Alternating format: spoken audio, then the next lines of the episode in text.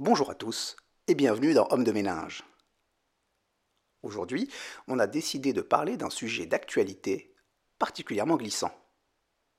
Les rapports que l'Occident entretient avec le monde musulman. Rassurez-vous, tout ici se fera dans le calme et la bienveillance. L'idée n'étant absolument pas d'accuser qui que ce soit de quoi que ce soit, mais simplement d'essayer de comprendre comment on a pu en arriver là, à ce degré d'incompréhension, d'animosité parfois, qui donne l'impression, pour reprendre les mots de l'ancien ministre de l'Intérieur Gérard Collomb, que nous avions collectivement l'intention de vivre côte à côte, mais qu'il est possible que nous finissions par vivre face à face. Pour évoquer ce sujet difficile, je nous ai choisi un guide, Nedim Gursel, écrivain, enseignant à l'Institut national des langues et civilisations orientales, directeur de recherche au CNRS et auteur d'un livre absolument génial intitulé La seconde vie de Mahomet, le prophète dans la littérature. L'objectif de Gursel dans cet ouvrage est d'éclaircir un peu l'horizon assombri par les fanatismes, en étudiant la figure de Mahomet dans la littérature. En effet, l'auteur nous dit que si le prophète de l'islam n'eut qu'une seule vie, les œuvres littéraires lui ont prêté des aventures et des caractères bien différents, participant à brouiller l'image que l'opinion occidentale pouvait avoir de lui et de son œuvre. Le bouquin de Gursel est à la fois très bien écrit et extrêmement bien sourcé. L'auteur y fait étalage de toute son érudition, mais sans aucune fatuité. C'est finalement très accessible et très agréable à lire, ce que je vous encourage fortement à faire, puisque je n'aurai pas le temps aujourd'hui de vous présenter dans le menu détail tous les chapitres du livre.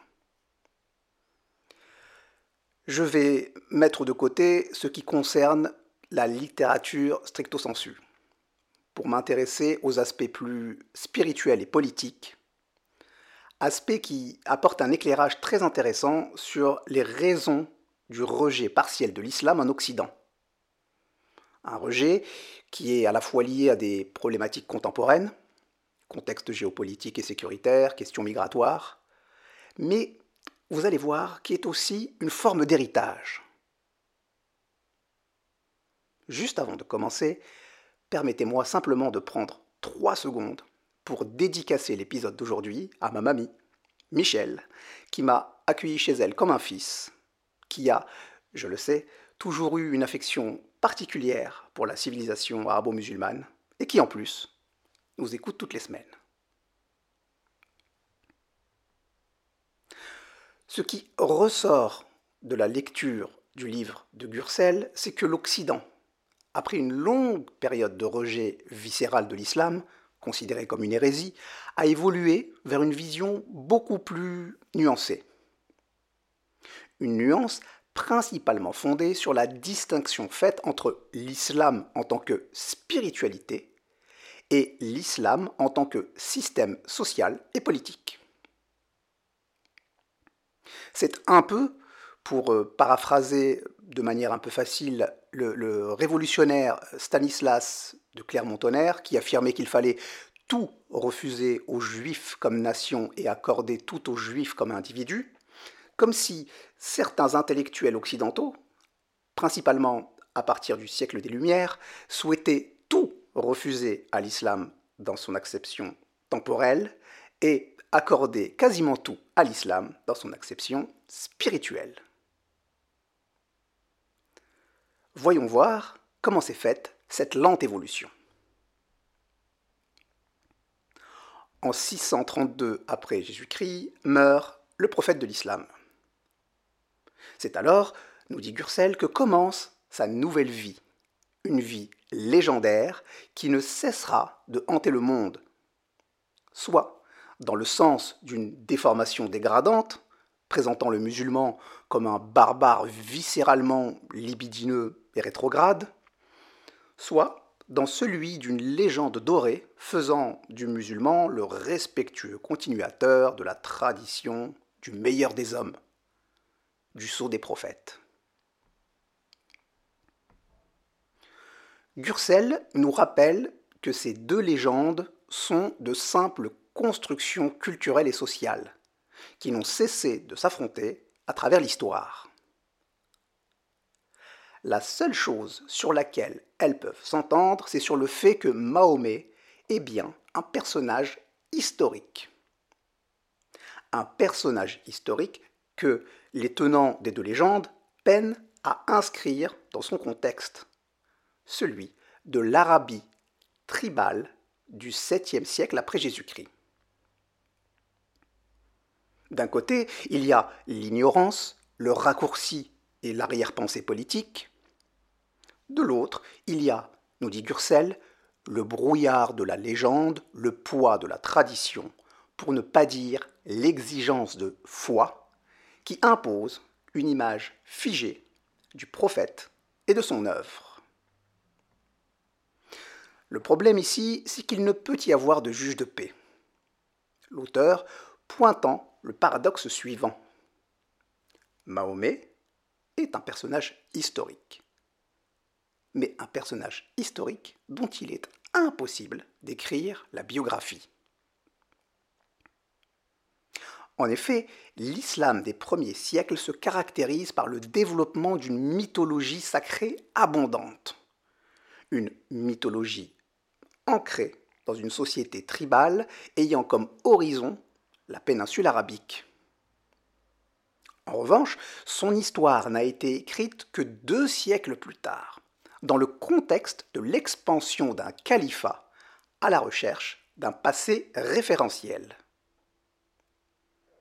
Si ceci est un problème de taille pour les historiens qui souhaiteraient inspecter le parcours prophétique avec les lunettes de la science, ça l'est beaucoup moins pour les poètes et les romanciers qui peuvent laisser libre cours à leur imagination pour dresser le portrait de ce personnage complexe et fascinant orphelin rêveur et solitaire, devenu prophète, puis chef d'un État embryonnaire. C'est là tout le sens de la démarche de Gurcel. Ne pas chercher à démêler l'histoire de la légende pour savoir qui était vraiment Mahomet, quel est le contenu exact de son héritage et est-ce que celui-ci est compatible avec la modernité occidentale, mais voir ce qui, dans la littérature, nous en dit plus sur ce que les Occidentaux ont pensé de lui, de son message, de son œuvre, à travers l'histoire. Sans grande surprise, le Moyen Âge a été le pourvoyeur d'une image sacrément saugrenue de l'islam. L'explication est ici assez simple. L'islam en tant que civilisation et en tant qu'empire, représente à ce moment-là de l'histoire une menace à la fois militaire et spirituelle. Du point de vue militaire, un siècle après son apparition, il a dominé le Moyen-Orient, l'Afrique du Nord et pénétré l'Europe jusqu'à Poitiers en passant par la péninsule ibérique où il a fondé un État qui durera sept siècles le califat s'étendra de l'océan Atlantique jusqu'aux rives du fleuve Indus. C'est donc dans ce contexte géostratégique et historique que se construit la première image occidentale d'un islam belliqueux et menaçant. Du point de vue théologique, l'islam bouscule le dogme chrétien, notamment avec le concept de tawhid, l'unicité de Dieu, fondement du monothéisme islamique qui, tout en reconnaissant à Jésus la qualité de prophète, nie son caractère divin et le bien fondé spirituel de la Sainte Trinité. Controverse théologique explique la vision chrétienne médiévale d'un Mahomet hérésiarque, à qui elle conteste la légitimité de la révélation divine pour en faire un faux prophète, dont les victoires militaires seraient une punition du Très-Haut, sanctionnant l'égarement des fidèles. Et cette critique théologique va tellement infuser profondément dans la pensée occidentale qu'en lisant Nicétas de Byzance, un théologien byzantin du IXe siècle, on croirait presque lire un édito des blogs de riposte ou résistance républicaine qui revendiquent tout à la fois la laïcité, un héritage de gauche et une hostilité viscérale à tout ce qui a trait, de près ou de loin, à l'islam. Tout y est. L'islam ne serait que dévergondage, massacre, despotisme et tromperie. Comment, dans ce cas-là, les musulmans pourraient-ils prétendre que leur prophète est un messager de Dieu? Gursel nous dit bien que les pourfendeurs occidentaux les plus véhéments à l'égard de l'islam utilisent justement les citations de ces auteurs antiques, comme Nicétas de Byzance, comme preuve d'une vérité éternelle. L'islam a été, est et sera toujours, de l'Arabie médiévale à l'Europe contemporaine, violent, fourbe et conquérant. Sans jamais nier les folles dérives du fanatisme islamique, il évoque d'ailleurs à plusieurs reprises les attentats commis en France ces dernières années, l'auteur relève que la première critique de fond faite à Mahomet est qu'il est un prophète qui se présente aux hommes un sabre à la main. Et là réside, je pense, le nœud gordien du rejet occidental de l'islam. La seconde dimension du prophète, celle d'un chef de guerre, d'un homme politique. Longtemps, l'islam a été perçu uniquement comme une puissance militaire et politique. Les choses évoluent un peu, à la marge, avec l'efflorescence culturelle andalouse qui propage dans le monde occidental la littérature et la poésie arabe. Certains érudits se mettent à lire les philosophes arabes, non plus simplement pour réfuter leurs euh, écrits d'hérétiques, mais pour comprendre la pensée islamique. Mais globalement, comme le dit Durcel, pendant le Moyen Âge, on nage en plein choc des civilisations. Même si on va toujours osciller entre condamnation catégorique et début d'ouverture à l'islam en tant que spiritualité et monothéisme digne d'intérêt. La première traduction du Coran en latin date de 1143. Faite à la demande de l'abbé de Cluny, celle-ci n'avait pas pour but le savoir, mais la polémique. On doit donc à cet abbé à la fois l'existence du Coran dans les bibliothèques monastiques d'Europe et la diffusion de la critique théologique d'un Mahomet qui ne mériterait pas le titre de prophète, car il n'accomplit pas de miracle. Preuve de prophétie dans la foi chrétienne. Au XIIIe siècle, le livre de l'échelle de Mahomet, un texte anonyme, relatant l'ascension céleste du prophète de l'islam aux côtés de l'ange Gabriel, décrite dans le Coran, marque un petit tournant. Mahomet apparaît pour la première fois comme capable d'accomplir des miracles, à l'instar de Jésus, ce qui, quelque part, participe à forger une vision plus spirituelle de la religion qu'il a créée. Ici apparaît l'un des éléments qui explique le ressac permanent du phénomène d'attraction-répulsion provoqué par l'islam en Occident. La connaissance progressive de l'islam permise par le travail de traduction du Coran fait au XIIe et XIIIe siècle va finir par poser un souci théologique à l'Occident. Si l'islam est reconnu comme une nouvelle foi à part entière, voisine des autres monothéismes, alors grand est le risque de corriger la vraie foi, le christianisme surtout si on reconnaît à Mahomet la qualité de sceau des prophètes, de dernier prophète. L'Occident va donc vivre un moment étrange durant lequel il va apprendre à connaître le message coranique tout en continuant, avec plus ou moins de force, à le présenter comme un mensonge. Et l'un des procédés qui se révélera être le plus efficace pour le discréditer procédé qui fait encore mouche aujourd'hui, c'est d'utiliser la biographie de Mahomet un homme de l'Arabie tribale du 7e siècle, contre son message. Parfois, l'islam est utilisé, nous dit Gursel, pour dénoncer l'Église indirectement, par un jeu de miroir. C'est ce qu'aurait fait Voltaire dans sa tragédie Le fanatisme ou Mahomet le prophète. Voltaire développera au cours de sa vie une vision complexe de l'islam. D'abord très critique, puis plus tolérante, et enfin plus laudative. Le fanatisme au Mahomet le prophète se déroule lors de la marche triomphale de l'armée musulmane vers la Mecque. Mais au fond, le sujet est celui du fanatisme sous toutes ses formes. Tout en dénonçant Mahomet, le grand chef politique, il réhabilite quelque part le Mahomet mystique, en faisant de lui un enthousiaste. L'enthousiasme, nous dit-il, c'est l'extase et les visions. Donc un enthousiaste plus qu'un fanatique puisque le fanatisme, nous dit-il, c'est soutenir sa folie par le meurtre.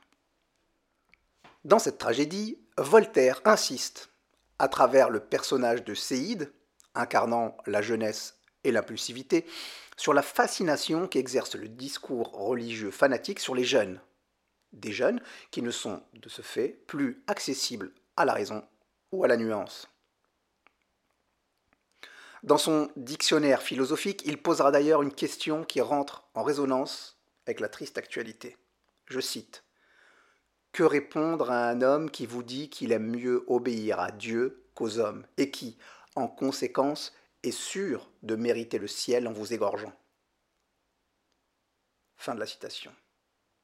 Nous n'avons malheureusement toujours pas trouvé de réponse à cette question.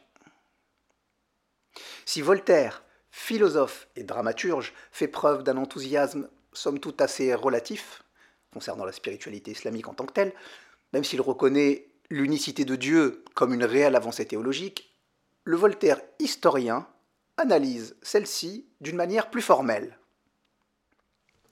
Ainsi, dans son essai sur les mœurs, il avoue qu'une chose l'a particulièrement marqué à la lecture du Coran, la poésie qui s'en dégage. Je cite Lisez le commencement du Coran, il est sublime. Fin de la citation. Et de poursuivre, avec la liberté de ton qui le caractérise, je cite Le Coran est un livre ennuyeux mais fort beau, écrit avec une élégance et pureté dont personne n'a approché depuis. Il était bien difficile qu'une religion si simple et si sage, enseignée par un homme toujours victorieux, ne subjuga pas une partie de la terre. Fin de la citation. Pour en finir avec Voltaire, ces quelques mots semblent bien résumer la perception qu'il avait de la religion mahométane. Je cite L'islam est admirable en tant que dogme, mais parvient à son but par des moyens affreux. C'est donc ici l'islam temporel qui est critiqué, l'islam spirituel gagnant peu à peu ses galons de mysticisme monothéiste digne de ce nom. Et comme elle a su le faire avec Voltaire, la poésie coranique va grandement participer à la réhabilitation moderne de l'islam. Gursel nous invite alors à nous pencher sur la perception que Goethe avait de la culture islamique. Le poète et dramaturge allemand connaît bien l'islam, auquel il s'est intéressé assez jeune après en avoir reçu une traduction. Comme Voltaire, philosophiquement, il souscrit à l'unicité d'un Dieu omniscient et présent partout, tout en étant invisible et sans incarnation. Comme Voltaire, esthétiquement, il est subjugué par la beauté du texte coranique. Dans son recueil Divan, un recueil très orientaliste, nous dit Dursel, il exprime une profonde curiosité pour la poésie arabe et persane façonne un Orient fantasmé qui invite au voyage et au rêve. Ceci fait de Goethe, nous dit Gursel, un des précurseurs de l'exotisme des écrivains voyageurs, comme Pierre Loti. La curiosité de Goethe, sa fascination pour l'esthétique arabe et islamique ne l'empêche toutefois pas de poser un regard rationnel sur la vie et l'œuvre du prophète de l'islam. Pour lui, Mahomet est à la fois un homme inspiré qui transmet la révélation, et un combattant qui impose sa conviction par la force. Et c'est cette double facette de son prophète qui explique la perception occidentale très contradictoire de l'islam. Une perception qui pousse encore aujourd'hui certains à proclamer l'islam c'est la paix et d'autres à leur répondre l'islam c'est la guerre. Cette contradiction est merveilleusement illustrée par le gouffre séparant Chateaubriand de Lamartine à ce sujet. Pour Chateaubriand, qui a écrit L'itinéraire de Paris à Jérusalem, je cite, Tous les germes de la destruction sociale sont dans la religion de Mahomet. Fin de la citation. Sans étayer son propos outre mesure, il prétend, je cite, qu'il n'y a dans le livre de Mahomet ni principe de civilisation, ni précepte qui puisse élever le caractère. Ce livre ne prêche ni la haine de la tyrannie, ni l'amour de la liberté. Fin de la citation. Gursel fait alors deux remarques très intéressantes. La première est que dans sa critique acerbe de l'islam, Chateaubriand projette de manière anachronique les valeurs de la Révolution française sur le livre sacré des musulmans, œuvre née dans l'Arabie tribale du 7e siècle. La seconde, c'est que le 19e siècle marque un réel tournant historique, celui de l'avènement de la suprématie occidentale. La civilisation islamique se fait de moins en moins menaçante. L'Empire ottoman perd ses territoires dans les Balkans. Il sera dès lors plus facile pour les intellectuels d'abandonner la traditionnelle hostilité envers l'islam pour poser sur lui un regard plus curieux et plus tolérant. Et c'est notamment le cas de Lamartine, qui part en Orient sans préjugés, dégagé d'une grande partie des dogmes catholiques, mais toujours attiré par la métaphysique et le monothéisme. Il souhaite comprendre cette civilisation qu'il ne juge pas inférieure à la sienne. Il souscrit, lui aussi, comme Voltaire et comme Goethe avant lui, au tawhid, à l'unicité de Dieu. Il exprime une affection particulière pour les Turcs, affirmant, je cite, Aimer ce peuple, car c'est le peuple de la prière. Rédige une biographie romancée de Mahomet, dans le premier volume de son Histoire de la Turquie, paru en 1864 une biographie dans laquelle il décrit les nomades arabes comme des pasteurs poètes et ne remet jamais en cause la sincérité mahométane. Évoquant le prophète de l'islam, il nous dit, je cite, Philosophe, orateur, apôtre, législateur, guerrier, conquérant d'idées, restaurateur de dogmes, d'un culte sans image, fondateur de vingt empires terrestres et d'un empire spirituel, voilà Mahomet. Fin de la citation. S'il ne souscrit pas à la vision d'un Coran qui serait la parole divine, ceci étant contraire à la foi catholique, les critiques que Lamartine adresse à l'islam se limitent principalement, là encore, à sa dimension temporelle, notamment en ce qui concerne le statut de la femme dans la tradition islamique. À nouveau, c'est l'islam comme législation et non comme spiritualité qui est remis en cause. Il paraît maintenant absolument évident que le rapport de l'Occident à l'islam a toujours été ambigu, contradictoire, fait d'attraction pour son esprit et sa culture et de répulsion pour sa pratique politique et sociale. C'est là, à mon sens, que réside cette incompréhension qui pousse certains à se questionner sur la compatibilité de l'islam avec la République ou avec la modernité l'Occident a été façonné par un christianisme dont les évangiles font dire à Jésus qu'il faut rendre à César ce qui est à César et à Dieu ce qui est à Dieu. Donc séparer le temporel et le spirituel. Partant de ce principe, si l'islam se dépouille de sa dimension temporelle pour n'être plus qu'une spiritualité, alors il serait totalement soluble dans la modernité républicaine. Et ça tombe bien, pour en avoir parlé avec Amina Ouchar, historienne marocaine, c'est précisément le mouvement global qu'on observe dans les sociétés musulmanes. La modernité est exigeante et le droit coutumier d'essence religieuse ne saurait faire office de code de l'aviation, de code de la propriété intellectuelle, de code de l'environnement, de code pénal apte à sanctionner le harcèlement en ligne ou l'intrusion dans un système automatisé de données. La sécularisation est donc souhaitable autant qu'inévitable. L'histoire n'est pas finie, contrairement à ce que professait Francis Fukuyama. L'aventure continue, et peut-être même qu'on arrivera à résoudre le choc des civilisations par le logos. En tout cas, Nous, c'est ce qu'on essaye de faire. Voilà, cet épisode touche à sa fin. Pour conclure, je dirais que quand il est question d'un sujet complexe comme l'est euh, celui de l'islam, il faut garder en tête la phrase de Talleyrand. Tout ce qui est excessif est insignifiant. Je vous ferai aussi une, une humble recommandation. Une recommandation contenue à la fois dans le premier verset de la 96e sourate du Coran. Iqra bismi khalaq. Lis au nom de ton Seigneur qui a tout créé. Et aussi dans les cahiers de Montesquieu. L'étude a été pour moi le souverain remède contre les dégoûts, n'ayant jamais eu de chagrin qu'une heure de lecture ne m'ait ôté. Lisez des bouquins. À la semaine prochaine.